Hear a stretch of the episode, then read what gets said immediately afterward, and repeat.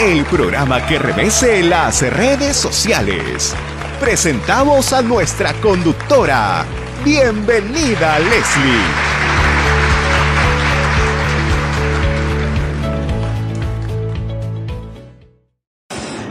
Muy buenas tardes, estamos en una edición especial del programa Entérate con Leslie. Estamos enlazados vía podcast con el doctor Víctor García Toma, el exministro de Justicia y expresidente del Tribunal Constitucional, con quien vamos a conversar brevemente sobre eh, un tema muy central para el país.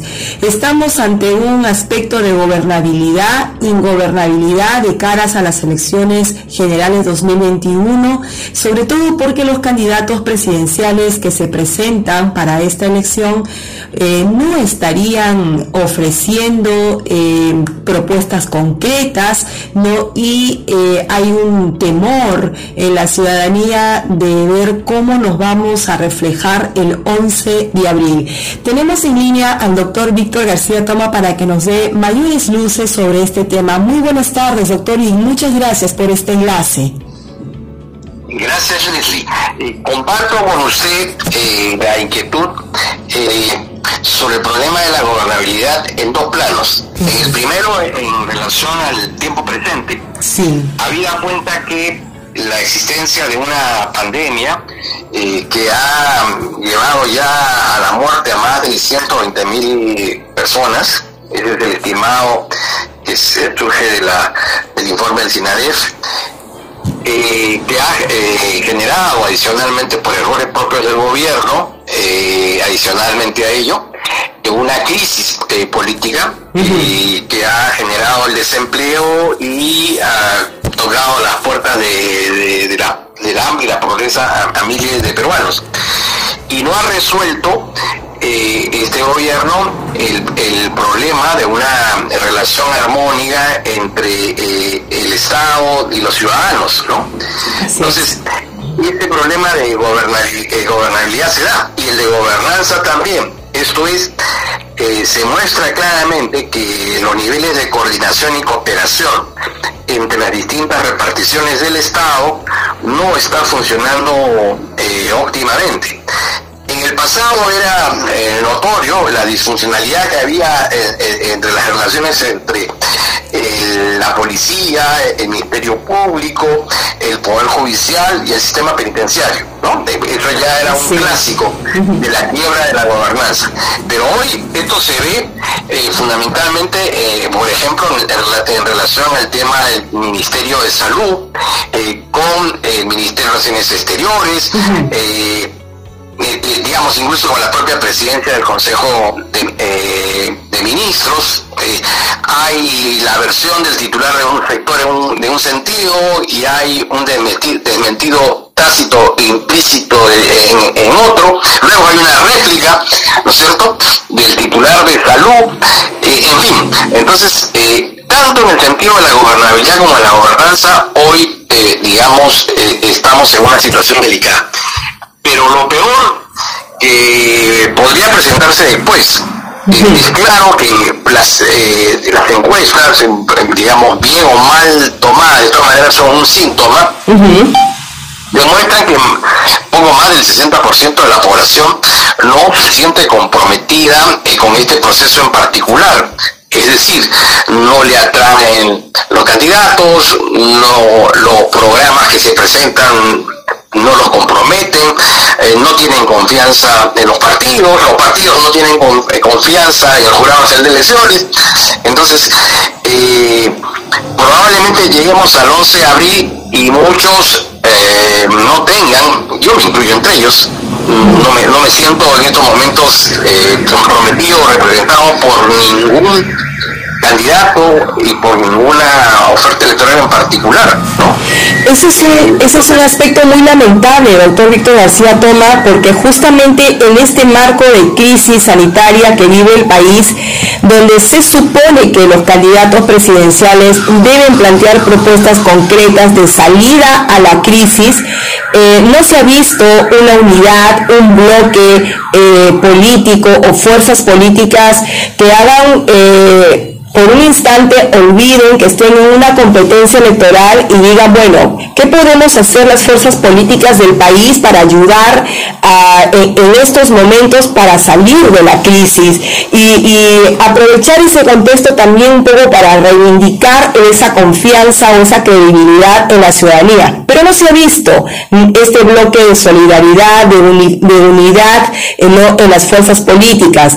Eh, más bien se han quedado en el escenario de la crítica, del hay que, no, y hasta ahí pero no hay una propuesta eh, concreta y eso es realmente preocupante porque ellos están postulando para gobernar, dirigir el destino de un país y esta situación la van a heredar sí o sí. O sea, el, el presidente que resulta o la presidenta que resulte ganador o ganadora de estas elecciones, ¿no?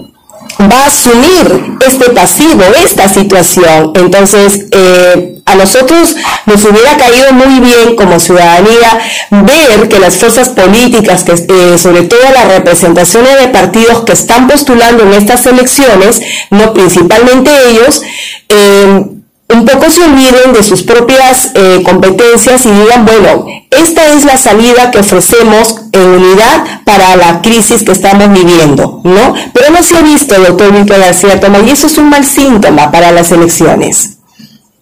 Totalmente de acuerdo, Leslie.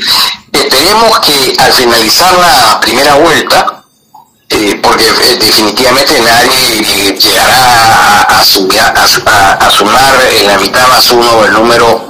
No lo creo. No, es definitivamente. Entonces eso va a obligar a concertar alianzas. Mm. Pero estas alianzas no deben ser alianzas efímeras, transitorias o electorales, deberían ser alianzas programáticas. Es decir, vamos a asumir el compromiso de acompañar a este candidato y de ganar en los próximos cinco años, eh, trabajar juntos, digamos, en un eh, programa común, que tendría que ser obviamente un programa concertado, ¿no? Por las fuerzas que se alían. Ojalá se, se produjese eso, pero además es importante ello porque todo indicará que lamentablemente los peruanos vamos a votar cruzado ¿no? Le vamos a votar por un candidato, pero vamos a votar por otra lista para el Congreso. Y eso va a hacer, y aún votando, digamos, de manera uniforme, ningún partido va a tener la posibilidad de tener una predominancia sustantiva o importante en el Parlamento. En consecuencia, no va a haber la posibilidad de, diálogo, ¿no es cierto?, eh, que se requiere en una, en una democracia. Tienen que haber entidades sólidas que puedan sentarse a la mesa para de alguna manera eh, eh, ponerse de acuerdo en relación al país. Van a ser microbancadas eh, en manos de en manos muchas veces de gente inexperta porque no ha habido reelección y entonces vamos a reproducir los mismos males de los dos congresos anteriores, ¿no? el este y el presidente. Eh, sí. eso está claro que va a pasar. Eh, eh, doctor, esto ahorita decía Toma, ¿cuánto ayuda, por ejemplo, o, o cuál, le reformulo la pregunta, en todo caso, cuán siniestro sería que el ganador, un candidato presidencial, eh, por ejemplo, cualesquiera de ellos, llegue a la presidencia, pero con un partido que no está eh, muy sólido, es decir, que tiene fracturas internas. Ese es el problema, que los partidos políticos tienen muchas diferencias internas, eh, no hay esa, no se observa esa unidad partidaria, ¿no? Y, mucho me temo que el que gane o resulte ganador o ganadora justamente eh, pueda tener muchos inconvenientes en la gobernabilidad del país precisamente porque esto no llega con mucha solidez, no en ese sentido, ni para el Congreso ni para el Ejecutivo. Evidentemente no va a gobernar su partido, va a ser el gobierno de todo un país, pero eh, esto políticamente esto también suma o no. Eh, si una organización política que postula a gobernar no tiene un marco ideológico, eh, no tiene una visión doctrinaria, un modelo de sociedad. Exacto. no tiene un programa, porque ninguno, ninguna de las organizaciones políticas tiene un programa, tiene un, simplemente un listado de promesas, pero programa, programa no tiene. Y además están reclutando técnicos de uno del otro lado, eh, digamos, para dar la apariencia de seriedad, de, de, tener cuadros, ¿no? Pero en realidad son, son digamos, este, eh, personas que se están eh, prestando, digamos, este, para esta situación, pero no pertenecen a la organización y tienen compromisos sólidos con ella, ¿no? Entonces, eh, no me gusta ser pesimista, pero por ahora este, no se ve un, un clima muy favorable, ¿no? Eh, ojalá, me, ojalá, me, equivoque. Eso es, me gustaría estar equivocado. Eso es lo siniestro que se está eh, esto generando, esa es la percepción que no gusta, que, que realmente eh, preocupa eh, en la ciudadanía y usted lo ha eh, descrito muy acertadamente en esta entrevista y, sinceramente me quedo aún mucho más preocupada eh, cómo va a ser la gobernabilidad de nuestro país si realmente los candidatos presidenciales reflejan esa gobernabilidad o por el contrario la ingobernabilidad. ¿no? Ya tenemos sinceramente hemos tenido un quinquenio lleno de inestabilidad, de confrontaciones políticas entre poderes del Estado, lo seguimos teniendo. Este gobierno de transición eh, está, eh, tiene sus propios pasivos y sus propios activos y va a tener que mañana más tarde probablemente responder no frente a situaciones como el tema de las vacunas no y, otras situaciones. Quiero preguntarle sobre el caso Vizcarra. Eh, el Parlamento va eh, eh, dentro de poco seguramente a ver ya las denuncias constitucionales contra el señor Vizcarra y él está postulando al Congreso de la República por Somos Perú. ¿Qué va a pasar si el Congreso de la República decide, digamos, aceptar, aprobar la denuncia constitucional? ¿Cuáles son los escenarios que le esperan al señor Martín Vizcarra?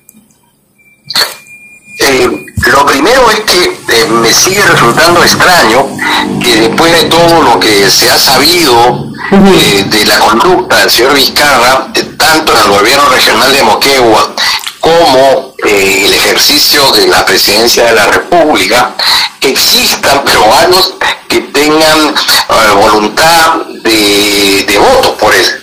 Sí.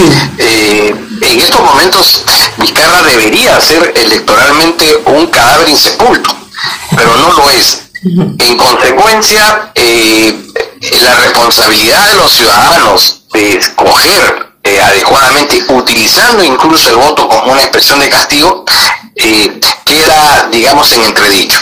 En lo que se refiere al Parlamento, cabe, eh, eh, sabemos que Vizcarra tiene eh, acusaciones por doble vía. por la vía de la, del antejuicio se le han planteado la supuesta comisión de una serie de delitos en el ejercicio de la función. Esto va, llevaría eventualmente, algo en, términos, digamos, este, teóricos, llevaría eventualmente a que sea el propio Congreso el que ordene al Ministerio Público a que formule acusación constitucional por tales y cuales delitos y de conformidad con lo que disponen los artículos 99 y 100 de la Constitución, el Poder Judicial eh, abra, eh, eh, digamos, inmediatamente causa, ¿no? la otra vía es la de la infracción constitucional, en donde la imputación no es por la comisión de un acto doloso, sino por un acto de, deslealtad, de, infidelidad, de traición, a la, ¿no es cierto?, a la Constitución. Y ahí hay varios artículos, ¿no es cierto?, el, 38, el 39, el 45, el 118, que llevarían pues a que a acreditar que el presidente de la República no ha cumplido con la Constitución eh, ni con la ley, que no ha, que no ha ejercido el cargo eh, para eh, defender los intereses de la nación, sino para servirse del cargo, digamos, y obtener un beneficio en provecho propio, como es el utilizar, por ejemplo, una vacuna, que es un bien público, ¿no es cierto? Eh, eh, encontrándose en un periodo en que, eh, los, salvo las personas que estaban dentro del proceso, digamos, de investigación, no podían tener acceso a ella, ¿no? Entonces él, utilizando su cargo, eh, ordenó que se le vacunara, que vacunaran a su esposa, vacunaran al hermano y al futuro yerno, ¿no? Se presenta muy, muy incierta la situación del señor Vizcarra, porque ¿qué pasaría si, por ejemplo, llega el 11 de abril y este señor resulta ser elegido para el Congreso de la República y viene la sanción del Congreso, que lo inhabilita, que, que, los, que, que no le permite ejercer una función pública? Evidentemente no podría juramentar ni ejercer la función de congresista.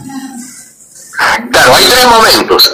Si la sanción se, lleva a cabo o se, se, emite antes de la entrega de credenciales, obviamente el señor Vizcarra, mm, eh, digamos, queda fuera del Congreso.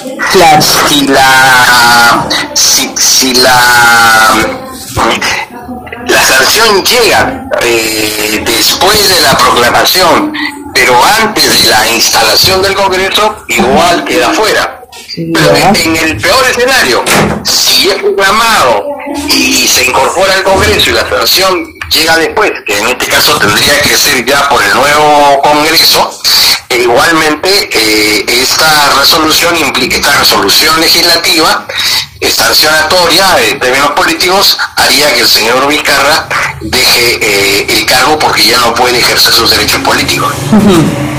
Eh, ese, es un, ese es un problema, ya para ir cerrando la entrevista, ese es un verdadero problema y también es una responsabilidad de las propias organizaciones políticas de convocar a personas que tienen asuntos pendientes con la justicia, que a sabiendas de todos los enredos que están eh, involucrando a esta persona, la organización política lo ha convocado. En este caso, el partido Somos Perú lo ha convocado ¿no? Eh, para su postulación al Congreso de la República. Y eso, y en lo personal, yo no estoy de acuerdo. En lo personal, yo considero que si una organización política realmente quiere reivindicar la credibilidad y la confianza con la ciudadanía, debería empezar a depurar justamente esas convocatorias. No convocar a personas que tienen mañana más tarde que rendirle cuentas a la justicia. Porque el señor ya venía arrastrando una suerte de denuncias constitucionales. Ya ante la opinión pública se habían vislumbrado varios actos que ponían en tela de juicio su honorabilidad, su palabra, su conducta como tal. Y lo de las vacunas ya vino prácticamente a rematar el tema, ¿no? Hablando en términos penales. Entonces yo creo que aquí también principalmente hay una responsabilidad que viene desde, desde el seno de las organizaciones políticas y sumada a la percepción de que de lo que usted acaba de informar que eh, hay todavía pues una parte de la ciudadanía que, eh, que cree en él, ¿no? que está siendo respaldado. Totalmente de acuerdo con usted, dice y agregaría algo más. Los partidos políticos no deberían permitir la incorporación o participación en sus filas de los llamados tránsfugas, ¿no? Porque hay que hacer una distinción entre lo que es un tránsfuga y un disidente, ¿no es cierto? Claro. Disidencia fue la que hubo en la acción popular cuando una facción encabezada por eh, Edgardo Sebane Corrales y el señor Mome digamos, tuvieron una visión ideológica, eh, digamos, diferente a la planteada por el propio arquitecto Belaúnde. Y entonces surgió Acción Popular y Acción Popular Socialista. Lo mismo se dio cuando se produjo la división ideológica entre la democracia cristiana, que estaba bajo la inspiración del señor eh, Héctor Cornejo Chávez, y el Partido Popular Cristiano donde estaba el señor Gabriel Reyes, o la división en el AFRA con relación al MIR, ¿no? al movimiento de izquierda revolucionaria. Esos eran disidentes, pero el tránsfuga es aquel eh, que, digamos, eh, se aparta de un partido no por una discrepancia ideológica, no por una discrepancia doctrinaria, ni siquiera programática. Se aparta porque sus intereses personales, digamos, eh, le inspiran o le motivan a cambiar de camiseta. Entonces yo creo que ese, ese tipo de personas y lo vemos en, en, el caso de Somos Perú. El, señor, el señor Salaberry fue aprista, luego pasó a ser eh, fujimorista, y ahora es de Somos Perú. Y el señor Vizcarra también tiene una biografía parecida, fue aprista, luego se incorporó al partido de, eh, los, eh, de, los Pepe Causas y ahora está en Somos Perú. Eso no puede ser posible. Es decir, alguien, eh, y yo creo que si jugaran un partido de no sabrían qué camiseta ponerse, porque va pasando una tienda política a otra como quien se cambia de camisa, ¿no? Así es. Eh, es lamentable y, y, esto tiene que servirle a la ciudadanía para que profundice esta, esta percepción. Eh, como lo dije en una anterior oportunidad, tenemos claro por quién no debemos votar, espero que así sea, pero lo que no se tiene claro es por quién vamos a votar, ¿no? Entonces, eh, y lamentablemente los candidatos presidenciales que tenemos hoy en día no estarían eh, dando eh, esta suerte, esta percepción, esta, confia, esta confianza a la ciudadanía. Esperemos cómo se suscitan las cosas de aquí al 11 de abril. Le quedamos muy agradecidos por este enlace, doctor Víctor García Toma, eh, con el programa Entérate con Leslie. Leslie, un abrazo, muchísimas gracias por la oportunidad. Muchísimas gracias. Gracias, muy amable, hasta luego.